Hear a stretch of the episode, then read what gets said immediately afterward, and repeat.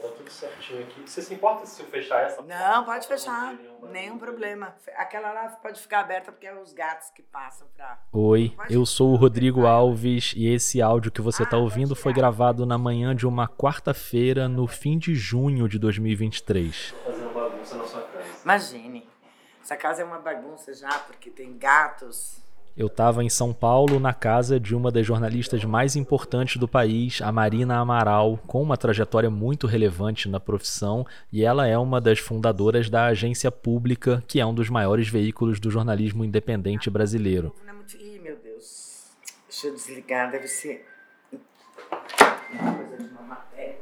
A gente vai atravessar toda essa caminhada da Marina nas redações, ela vai contar muitos bastidores de jornalismo investigativo, mas para essa primeira história que ela vai contar agora, eu tenho que fazer um aviso. Se você está ouvindo esse episódio perto de alguma criança, dá uma pausa, vai para um outro lugar ou coloca um fone, depois você chama a criança de volta, tudo bem, mas essa história especificamente é melhor que uma criança não escute. Combinado? A gente vai voltar para o Natal de 1965, quando a Marina tinha seis anos.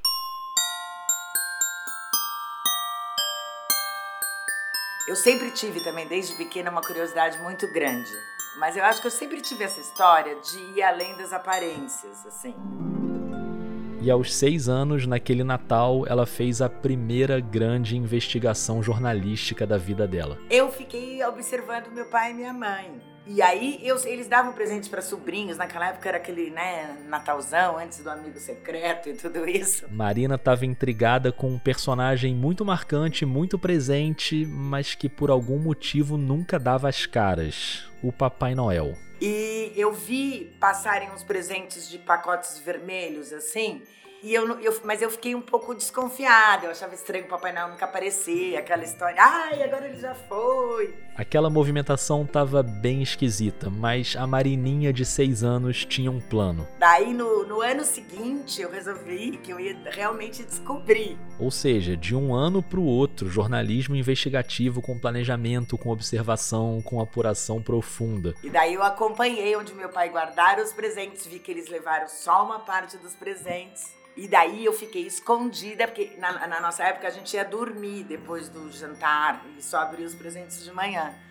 Então eu fui, eu, eu fingi que eu fui dormir e eu fiquei escondida atrás da porta e vi meu pai e minha mãe passando com os presentes. Hum, pronto, o Papai Noel estava desmascarado. Mas jornalista não se contenta em apurar, né? Tem que contar também, tem que publicar a história. E daí no outro dia eu fui eufórica contar para meus irmãos que eu tinha descoberto. E meu irmão mais velho, assim, eu já sabia. E meu irmão menor ficou furioso comigo. O caçula eu poupei, que ele era muito pequeno, ele era bebê. Mas o meu, que era logo abaixo de mim, meu irmão Fábio, ele ficou muito indignado, assim, de eu ter estragado a ilusão.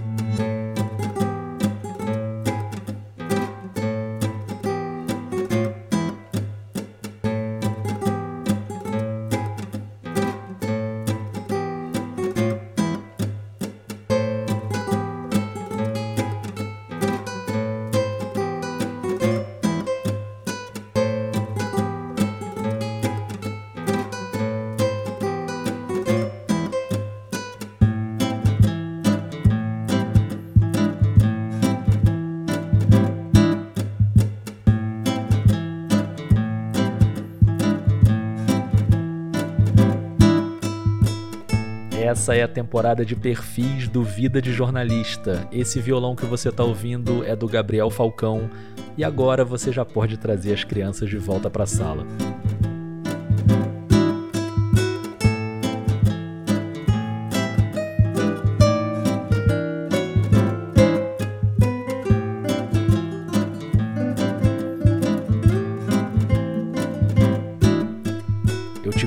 Para me acompanhar nessa viagem pela trajetória profissional da Marina, um caminho que passa pela imprensa escrita, num momento muito importante da Folha de São Paulo, passa também pela televisão, em coberturas como a do Massacre do Carandiru, passa por uma revista singular como a Caros Amigos e, claro, pela agência pública, uma gigante do nosso jornalismo investigativo.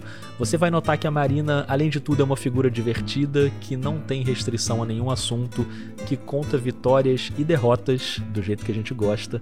E como sempre aqui nos perfis do Vida, a vida também é muito importante. Então, bora começar do começo. O Vida de Jornalista tem o selo da Rádio Guarda-Chuva. Jornalismo para quem gosta de ouvir. Eu nasci em 28 de abril de 1959, em São Paulo, capital. Nasci no bairro do Jardim Paulistano, que era na época um bairro de classe média, né? hoje em dia é um bairro de elite. Meu pai é advogado, na época recém-formado, e minha mãe era então dona de casa. Eu tenho quatro irmãos. E tem uma referência jornalística na família que vem de muito longe. Eu tenho um bisavô, que é aquele aquela pessoa que está ali naquele quadro, Amadeu Amaral. O quadro estava na parede da sala, bem atrás da Marina. Que é um folclorista, poeta e que foi diretor de redação do Estadão. Eu fui procurar saber mais sobre ele e numa pesquisa rápida eu achei alguns textos dele. Um texto de 1926 de um estudo que o Estadão fez sobre o panorama da educação pública em São Paulo e ele diz nesse texto que o cenário era de desprezo à cultura. Essa pesquisa acabou apontando a necessidade da criação da USP, que surgiria na década seguinte. Mas eu vou ler aqui um trechinho de uma crônica mais antiga ainda, uma crônica de Natal, já que a gente abriu o episódio falando de Natal. Esse é um texto de 1919 chamado Esperança, com uma poética até religiosa, e ele termina assim, ó. Todos os anos, pelos tempos afora, o amor e a alegria invadirão milhões de lares por toda a face da terra ao bimbalhar festivo dos sinos, anúncios da boa nova, pregoeiros da divina e morredoura esperança, a doce mãe eterna dos prazeres efêmeros. Esse era o bisavô da Marina Amaral, ou seja, o jornalismo estava na família desde o início do século XX. Né? Então sempre teve essa história. Meu tio Nabor, Caires de Brito, também foi um dos primeiros fundadores do, do Sindicato dos Jornalistas, ele era do, do Partido Comunista, que não quer dizer que minha família fosse comunista, não era, é só esta parte. Minha tia-avó, Yolanda Caires de Brito, foi a primeira mulher a se sindicalizar no Sindicato dos Jornalistas de São Paulo.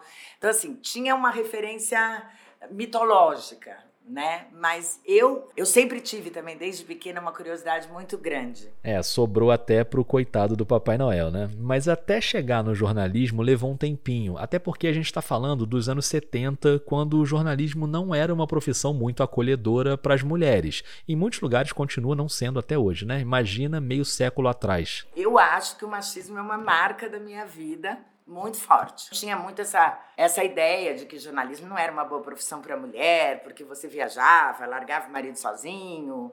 Minha mãe achava uma péssima ideia. Eu, daí eu migrei, eu tinha esse, esse desejo, mas daí eu pensei em fazer direito, que meu pai, que foi uma grande influência na minha vida, era advogado, né? E tudo isso durante o período da ditadura. Guarda essa informação porque daqui a pouco a gente vai chegar no momento em que a Marina passou seis meses frequentando a casa de um ex-delegado do DOPS mas isso é para daqui a pouco. Voltando ao pai dela. Meu pai era super contra a ditadura militar, não deixava a gente ir na escola no dia 31 para não ter que cantar o hino nacional. A Marina tentou fazer direito, mas não entrou, prestou vestibular para administração pública na FGV e ainda chegou a morar um ano na Europa. E daí, quando eu voltei, que eu fui fazer jornalismo? Em 1980, ela começou a cursar jornalismo na PUC. E naquele tempo a PUC era muito barata, né? nem se compara com o que é hoje. Eu, eu pagava a PUC. Ao mesmo tempo, ela fazia letras na USP. E eu tive uma filha em 1983. Eu tive uma filha em 1983, que eu ainda estava na faculdade. E no fim de 84, ela entrou para a Folha de São Paulo. De uma maneira nada elegante, porque via panelinha. E aí eu faço sempre questão de contar essa história, porque eu entrei na Folha no projeto Folha. Nos primeiros meses de 84, o movimento Direta Já levou multidões para as ruas em todo o Brasil. Depois do comício na Praça da Sé, em São Paulo, a mobilização ganhou mais força. Em abril, mais de um milhão de pessoas se reuniram no centro do Rio de Janeiro. Foi nesse contexto aí de reabertura política e luta por eleições diretas que surgiu o projeto Folha, que a Marina citou, um projeto idealizado pelo Otávio Frias Filho, que tinha assumido a direção em maio de 84 para sistematizar as linhas editoriais do jornal. Tanto que naquele ano foi publicado o famoso Manual de Redação. E a ideia do projeto Folha era uma ideia de que os jornalistas vestissem a camisa da redação, né?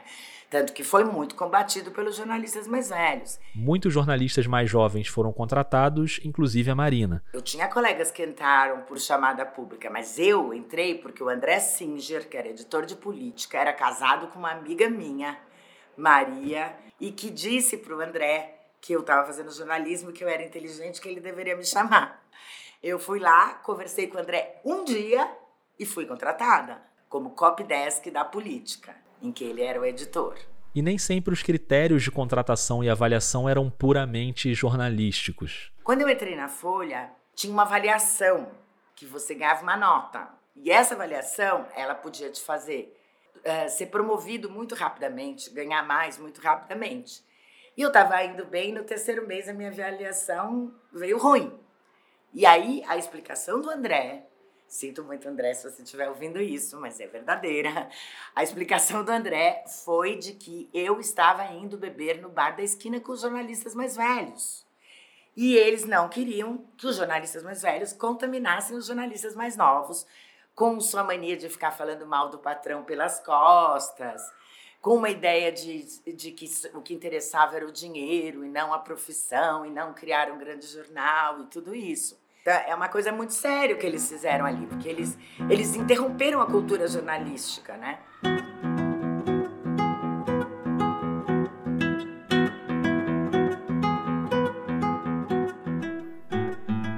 Marina viveu dois anos nesse ambiente de renovação da Folha e, como esse é um podcast de bastidores de jornalismo, eu vou pedir para ela contar os bastidores de um episódio muito famoso que foi a eleição municipal de 1985 em São Paulo, disputada pelo Jânio Quadros, do PTB, o Fernando Henrique Cardoso, pelo PMDB e um pouco mais atrás o Eduardo Suplicy, pelo PT.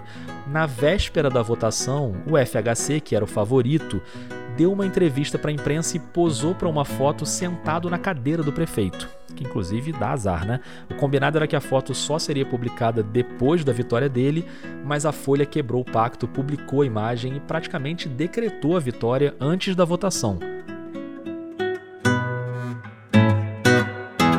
Decretou de duas maneiras. Primeiro, com a célebre foto de Fernando Henrique na cadeira do prefeito.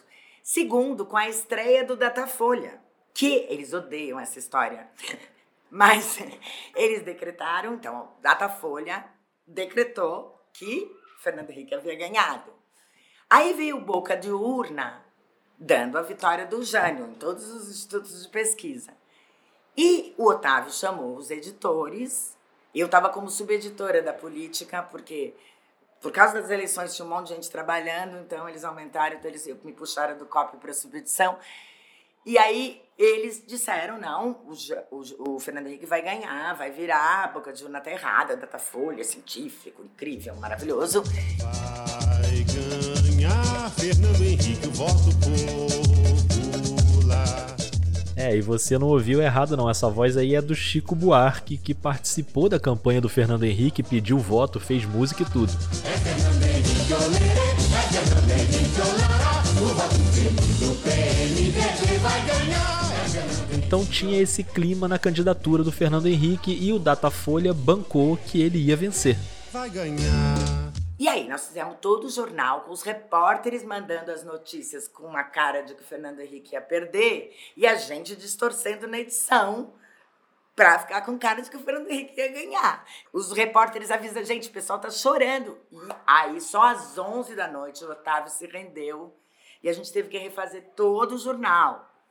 Entendeu? E aí, depois desse momento, ficou uma situação um pouco tensa, porque exatamente como depois o Otávio me falaria claramente na minha demissão, eles queriam que as pessoas vestissem a camisa do jornal. E estava ficando bem claro que eu não faria isso. A gota d'água foi quando a Marina teve um problema com uma outra pessoa do jornal, a Cuca Fromer. Elas brigaram. No dia seguinte, o André me chamou. O André Singer, o mesmo que tinha contratado a Marina. E falou que, eu, que eles iam me mandar para Brasília para ser repórter, porque já tinham percebido que meu negócio não era dentro da redação, mas que com isso tinha se tornado impossível e me demitiu. Só que a Marina encasquetou que não ia embora antes de ouvir a demissão da boca do próprio Otávio Frias Filho. Aí eu subi ali na, na, na sala do Otávio, a secretária ficou apavorada. Aliás, esqueci o nome dela, era toda querida. E eu falei, não, olha, ela é, não, Otávio não está. Eu falei, olha, eu vou esperar. O jeito mais fácil de você se livrar de mim é ele falar comigo, porque eu vou ficar aqui. Eu entrei, no, meia hora depois o Otávio me recebeu. E aí o Otávio, ele tinha uma coisa que ele falava no limite do audível, né? Ele falava super baixo, porque depois eu percebi que era uma técnica também, porque você tinha que prestar toda atenção quando ele falava, né? Como ele era uma pessoa que já tinha poder, quando ele falava, né? E aí ele foi de um lado ele, ele foi super, eu achei que ele foi super honesto e ele acabou me ajudando no jornalismo, porque ele falou, olha Marina, para mim eu vejo o jornal como, como um exército. Eu quero quem são meus aliados, entendeu? Então você vai arrumar outro lugar para trabalhar. Mas aqui não, porque eu não vou desrespeitar a, a Cuca e o André deixando você ficar aqui, porque eles são meus aliados. Se você não é. Ok. Fiquei satisfeita. A saída da Folha foi em 1986 e de lá ela foi trabalhar na Record, apesar de ela achar que a TV não seria um bom lugar. Eu sou careteira demais, eu não controlo minhas expressões. Eu faço a cara do que eu tô achando. Eu falo depressa, enfim. Eu não sou boa pra TV. O jornalismo da Record na época tinha um quadro de nomes muito importantes e a Marina ficou ali um ano e meio como repórter. Nossa, até hoje eu me lembro da sensação terrível que é entrar ao vivo. A adrenalina é de um jeito que quando eu terminava, eu tinha que ouvir o cara do ponto falar: Ah, tudo bem, tudo bem, senão eu achava que não sabia nem que eu tinha falado. Se eu tinha ficado no texto ou não. É muito aflitivo entrar ao vivo. Eu respeito muitos repórteres de TV. Depois ela ainda trabalhou na TV Cultura e fez coberturas marcantes como Rebelião na FEBEM, que é a unidade para infratores com menos de 18 anos, né? Cobriu a greve dos bancários. A greve dos bancários, eu fiz uma cobertura super animada e o meu operador de VT ficou com um problema na coluna. Eu fiquei, de tanto ele correr comigo por ali. Outra cobertura histórica foi a do massacre do Carandiru em 1992. Ah, que quando eles abriram o presídio para a imprensa, né, depois do massacre, acho que foi uns três, quatro dias depois, e era uma coisa pavorosa, porque era uma água vermelha que batia quase nos joelhos da gente. E a gente entrando, e eu vi o Caco Barcelos, que é maravilhoso, é, nem conheci ele nessa época, e, mas eu falei, ah, eu vou, falei pro meu cinegrafista, ah, vamos grudar no, no Caco Barcelos, que ele vai saber tudo que é importante, que a gente tem que gravar, né? Porque eu nunca tinha feito uma reportagem policial. Nesta cela 9375 moravam 14 presos. Todos foram mortos. Aqui dentro, a marca de violência por toda parte. Veja só, este colchão todo sujo de sangue. Aqui na parede, muitas marcas de tiro. E nesse dia mesmo, ele não só me mostrou, como orientou meu cinegrafista para mostrar as balas que eram que mostrava que o cara estava deitado. De baixo para cima. Você pode notar que aqui estão as marcas dos tiros, indicando que o sentido foi de baixo para cima. Daí fomos falar com os presos, ele entrou lá, eu morrendo de medo, aquele monte de homem, e, mas ele foi, eu também fui, tudo que ele fazia, eu fazia. E aí ele ainda foi falar com o diretor do presídio, que só deixou a Globo entrar, ele deu um chute na porta para as pessoas entrarem. Agora, a questão é que a Marina trabalhava para a TV Cultura, né? que é uma TV estatal do governo do estado de São Paulo, que era o responsável por aquele massacre. E quando eu tô voltando para a cultura, naquela época a gente mandava a fita pelo motoqueiro, né? Era a fita de videotape pelo motoqueiros. Aí quando eu tô voltando para a TV Cultura, veio o rádio, que o rádio era uma comunicação que todos os carros de todos os repórteres ouviam, com o editor que era um, um, homem insuportável, que eu nem quero citar o nome, que tinha entrado, um cara da minha idade, que estudou comigo na PUC, disse: Ah, Marina, você precisa voltar para a redação porque seu off está com erro de português. Isso, assim, era uma coisa que não se fazia, dizer para todos os carros. Eu fiquei, nossa, fiquei morrendo de vergonha e falei que ia voltar e tal. Quando eu cheguei lá, não era nada disso. Eles não queriam que entrasse nenhuma sonora, nenhuma sonora. Eles não queriam meu off, porque é o governo do estado, né? Era o Fleury, que era do Carandiru. Ah, eles pegaram e escreveram outro off e queriam que eu lesse o off. Eu falei, ah, não. Isso eu não vou fazer, vocês dão pro locutor. Eu não gravei mesmo, foi o locutor. Naquela altura, a Marina já estava insatisfeita com o trabalho na TV, aquela coisa muito comum na época que era o produtor apurar e a repórter só entrava ali para executar, né? O que ela gostava mesmo era do impresso, do texto, da apuração. Então a gente vai voltar uma casa nessa história, porque entre a Record e a Cultura, ela trabalhou numa revista com alguns dos maiores nomes do jornalismo brasileiro. Era a revista Globo Rural, que foi criada pelo pessoal que tinha feito a famosa revista Realidade nos anos 60, lembra? Aqui eu vou citar só o José Hamilton Ribeiro, que faz parte daquele que talvez seja o episódio mais importante do Vida de Jornalista sobre a cobertura da Guerra do Vietnã. Se você não ouviu, depois busca aí, tá dentro da série Memórias. A Marina, que era totalmente urbana e não tinha nada de rural, ficou meio assim, mas foi lá na redação tentar um emprego. Eu cheguei lá, tinham homens jogando futebol de botão na redação, homens chiquérrimos, bem vestidos, elegantes, contemporâneos, que era o Sérgio de Souza, que tinha os seus 50 anos, o jovem Gui, lendário personagem da imprensa, lindo, um homem lindo, maravilhoso, que era o amor de todas as mulheres, o Ricardo Vespucci, outro homem que era do Jornal da Tarde, participou de toda aquela revolução do Jornal da Tarde, e o José Trajano. Né? Eram eles. E o Zé Hamilton Ribeiro, que era quem que trabalhava na TV, que é quem puxou os cupins. Opa, vamos fazer uma revista é uma grana aqui. Porque o negócio deles era ganhar grana na grande imprensa e montar coisas alternativas. O Sérgio fez isso a vida inteira. E aí eu fiquei um pouco chocada, assim, porque pessoas que não era nada do que eu imaginava que trabalhariam numa redação. Daí o, Sérgio me deu um texto e falou: lê esse texto e vê o que, que você acha. Daí era um texto do Domingos Pellegrini, que é um autor da literatura, sobre colheitadeiras, aquelas máquinas. Vamos ver quanto que essa máquina rende por, por hora, colheita. 3 km por hora. E eu achei o texto lindo, mas eu pensei, nossa, mas isso é uma revista rural, nenhuma pessoa vai ter nenhuma informação lendo isso, né? E daí, quando ele perguntou o que eu achava, eu falei isso, ele falou, é exatamente isso. Vá rechear isso de informações. Saí com aquela pauta absurda de colheitadeiras, enfim, várias aventuras ali. Mas daí foi esse começo, e daí eu acabei aprendendo muita coisa com eles, né? Começar assim, o Sérgio tinha uma estratégia para lidar com os patrões. Então, assim, não podia falar agrotóxicos, né? A Globo tinha que usar defensivos agrícolas. Então, o que, que ele fazia? Só reportagens com quem não usava defensivos agrícolas. Né? Tinha uma preocupação de retratar as pessoas que viviam nos lugares. Né? Eu aprendi a fazer perfis, entender personagens. Tinha uma valorização muito grande do texto. Eu aprendi a escrever. Né? Foi um período de um aprendizado enorme, embora nunca eu tenha chegado a me apaixonar pelo tema rural, devo confessar.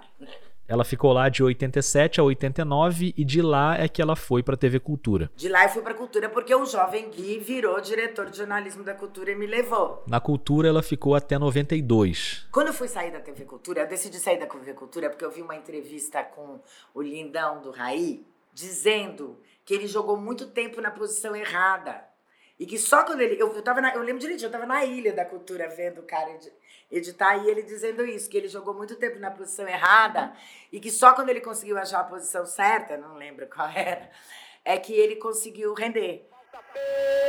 Perigosíssima pro tricolor, Bernardo. A chance do tricolor, Raí na batida de falta, Capriça, garotinho, Capriça. Rolou pra Capu, pra Raí pro gol. E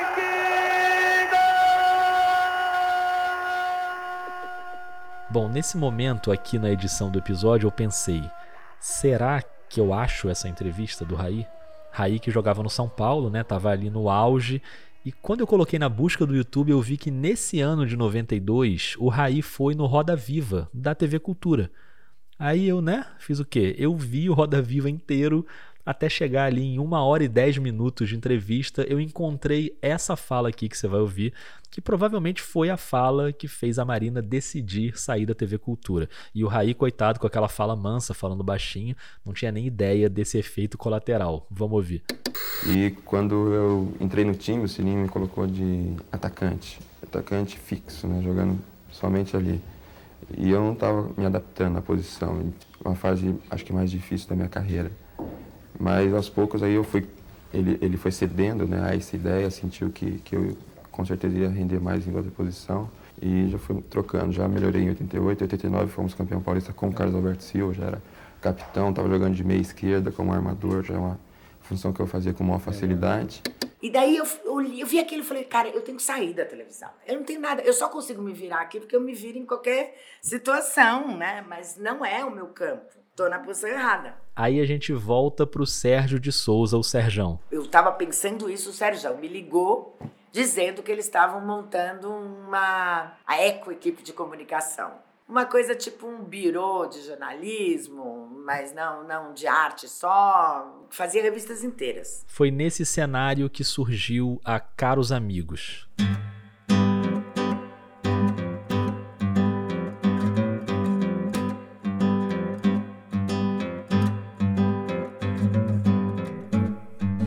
Caros Amigos, talvez você lembre, foi uma revista muito importante no cenário jornalístico brasileiro, capitaneada pelo Sérgio de Souza. Ela teve duas fases. Primeiro de 1997 até 2008, quando o Sérgio morreu.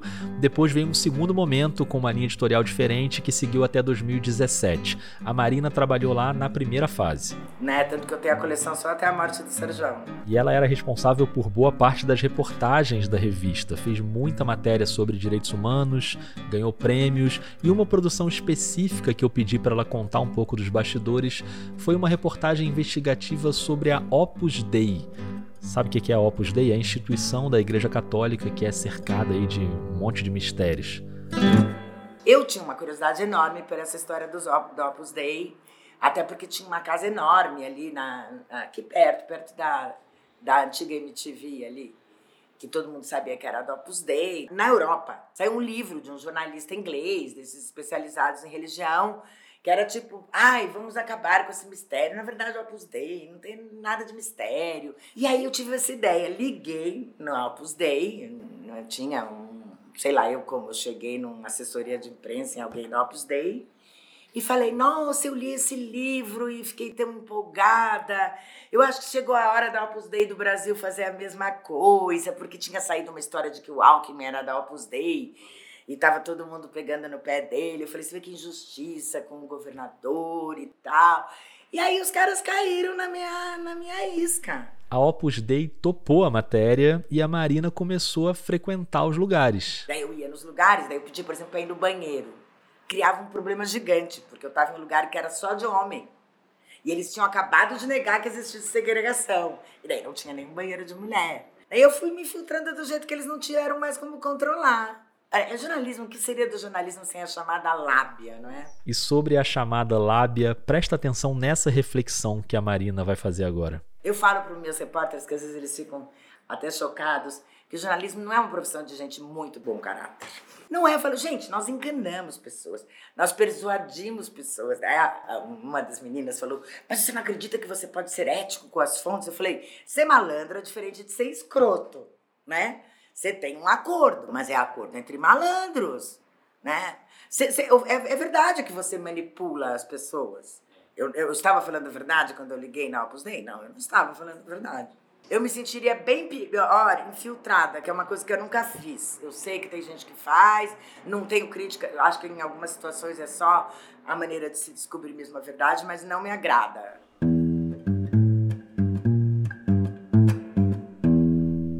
Mas não foi só a Opus Dei que a Marina conheceu na Caros Amigos, não. Ali ela conheceu também a Natália Viana, que depois, junto com ela e com a Tatiana Merlino, criaria a agência pública. Eu, eu tava lá, quando a Natália apareceu. A Natália apareceu na minha é, licença maternidade, porque eu tive daí um último filho, eu já tinha dois filhos adolescentes e eu tive um eu casei de novo e tive mais um filho, bebê, em 2002. É, ela entrou quando eu estava em licença maternidade. E quando eu voltei, o Sérgio falou para mim: Meu, apareceu uma menina aqui. Cara, essa é repórter até o fundo da alma. Aí eu fiquei até um pouco enciumada e curiosa ao mesmo tempo. Daí, quando eu, a Natália fez uma reportagem dessas, dessas gonzo, né? Que ela se empregou fazendo salgadinhos, em vários subempregos. Eu fiquei louca por aquela matéria, eu adorei. E daí nós começamos a conversar desde essa época.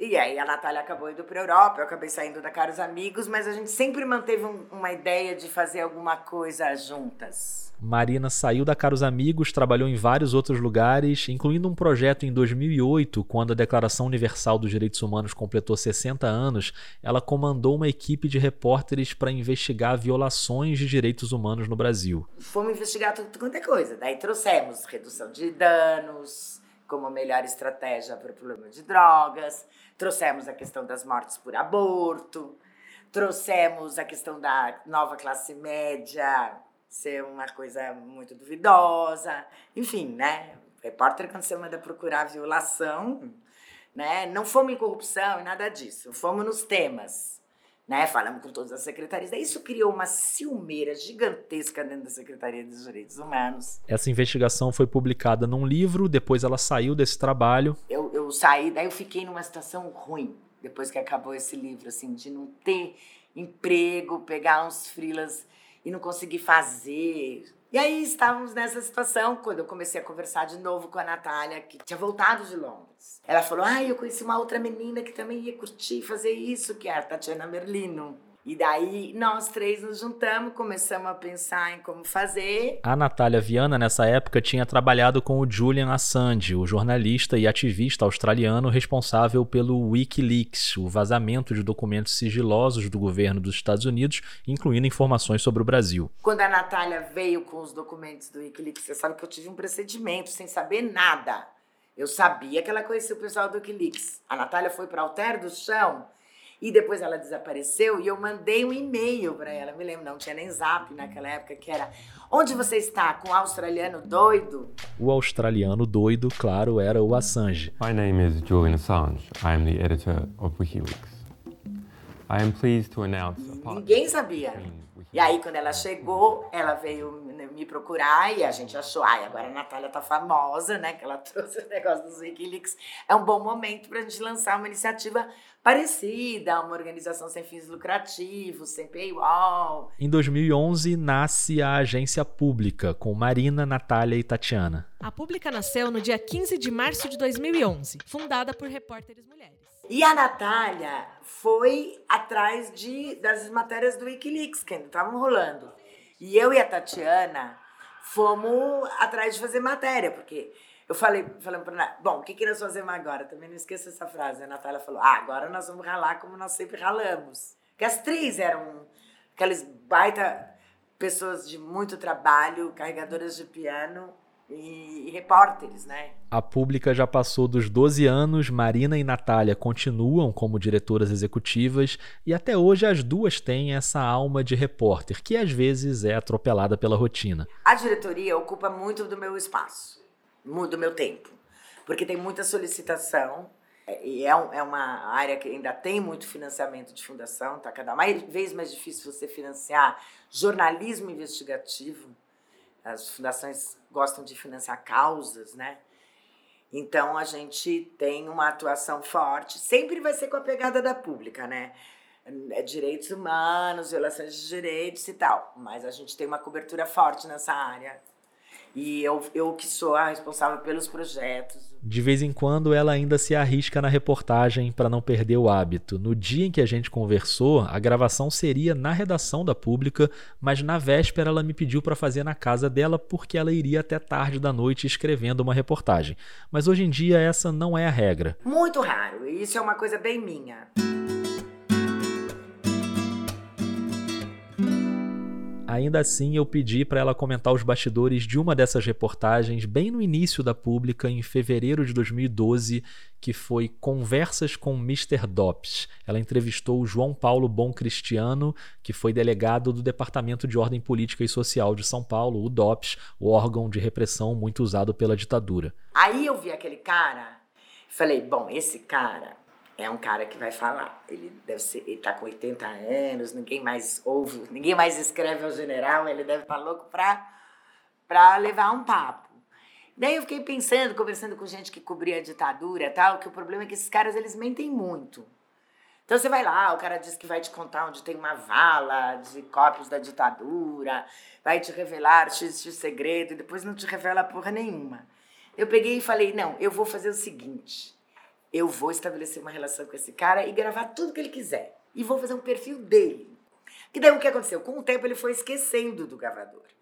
E com o tempo a gente estabeleceu um ritmo de psicanálise, né? Terapia. Foram vários encontros durante seis meses. Terminou quando ele grampeou meu telefone. E a Marina ficou sabendo porque ele próprio entregou que tinha comentado com os outros delegados que estava dando entrevista. Aí eles grampearam o telefone e ele tinha ouvido uma ligação dela com o filho falando sobre um prêmio. Ele veio e contou: Ah, é, parabéns pelo prêmio.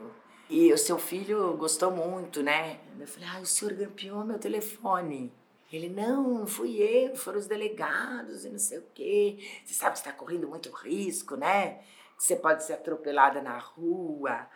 E eu, eu fiquei, eu saí dali com tanto medo que eu peguei uma blitz na Avenida Sumaré e eu tinha certeza que era uma coisa para me pegar e me matar ali, entendeu?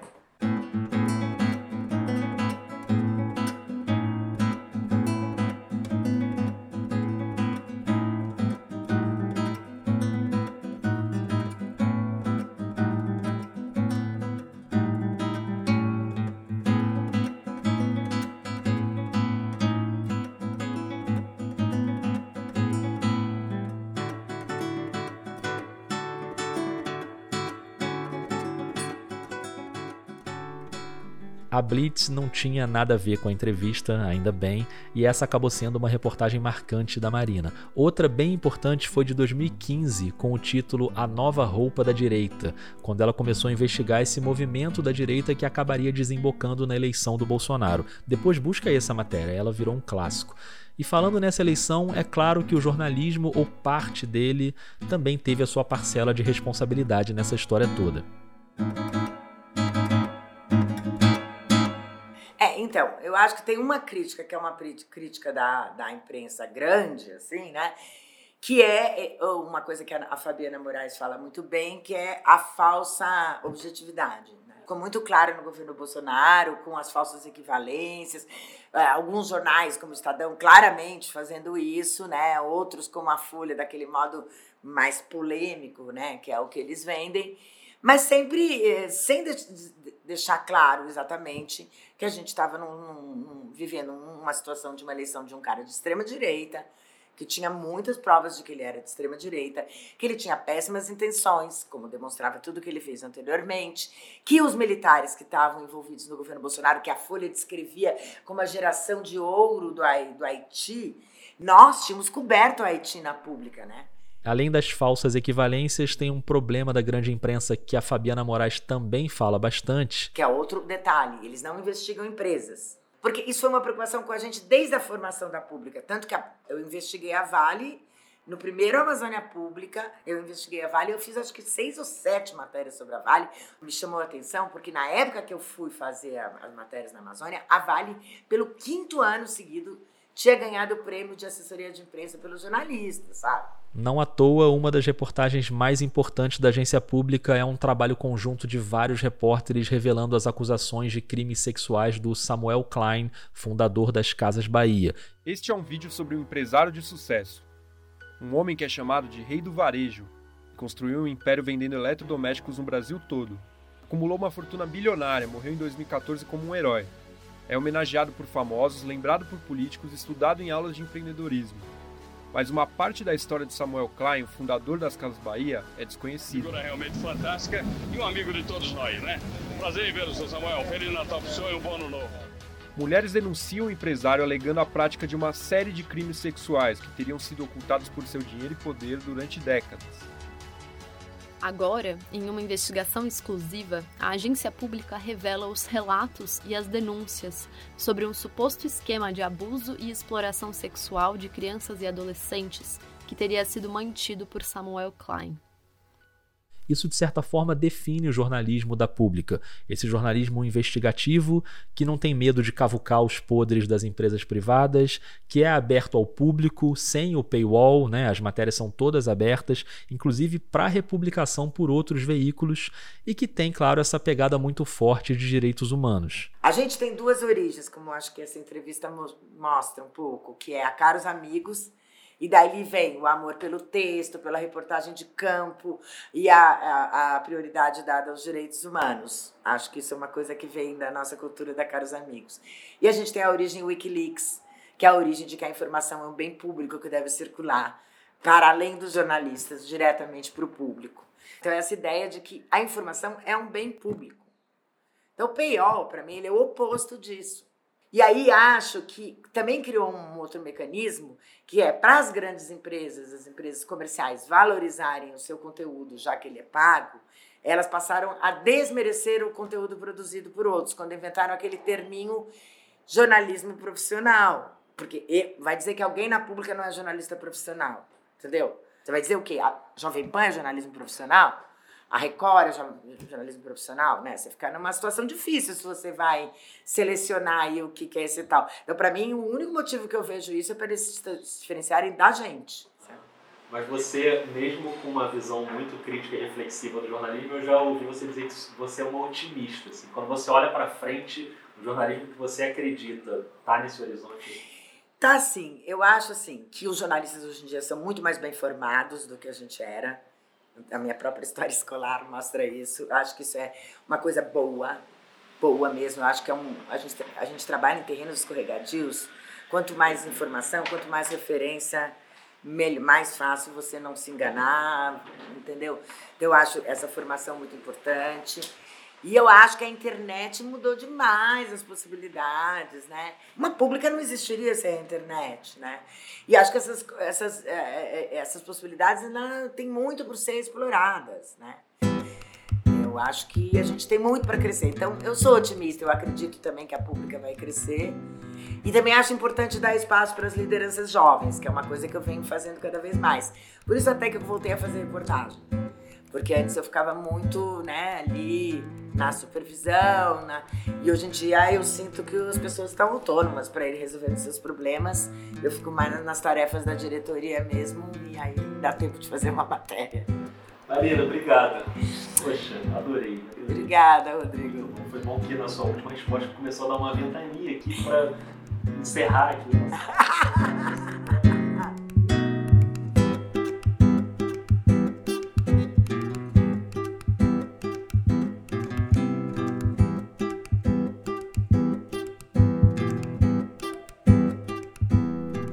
Eu sou o Rodrigo Alves e essa é a temporada de perfis do Vida de Jornalista. Esse violão que você está ouvindo é do Gabriel Falcão.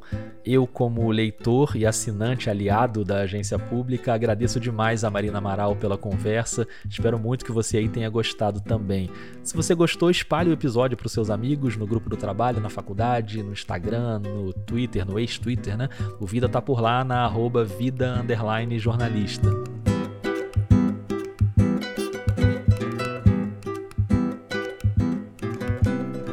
Assim como a pública, o Vida também tem seus assinantes e essa viagem a São Paulo só aconteceu por causa desse financiamento. Assim como a viagem que eu fiz logo depois para Recife, onde eu gravei os dois episódios que ainda vêm por aí nas próximas semanas, com um intervalinho ali de três semanas para cada um, para dar tempo de preparar essa reta final da temporada de perfis para ficar tudo bonitinho. Então controla aí a ansiedade e se você acredita no podcast e quer que ele continue no ano que vem, eu te peço para considerar um apoio mensal. É só buscar por Vida de Jornalista em uma dessas plataformas: Orelo, Catarse ou PicPay.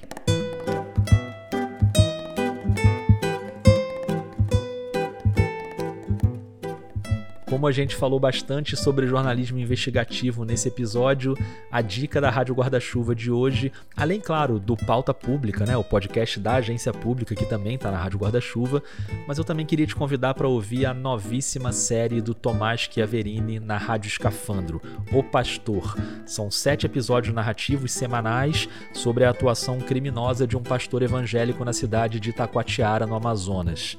Como tudo que o Tomás faz, tá absolutamente imperdível. Então, acabando aqui, dá um pulo lá, combinado? Faltam dois episódios para acabar a temporada de perfis do Vida, então a gente ainda se esbarra por aí nesse fim de ano. Um beijo, um abraço e até mais.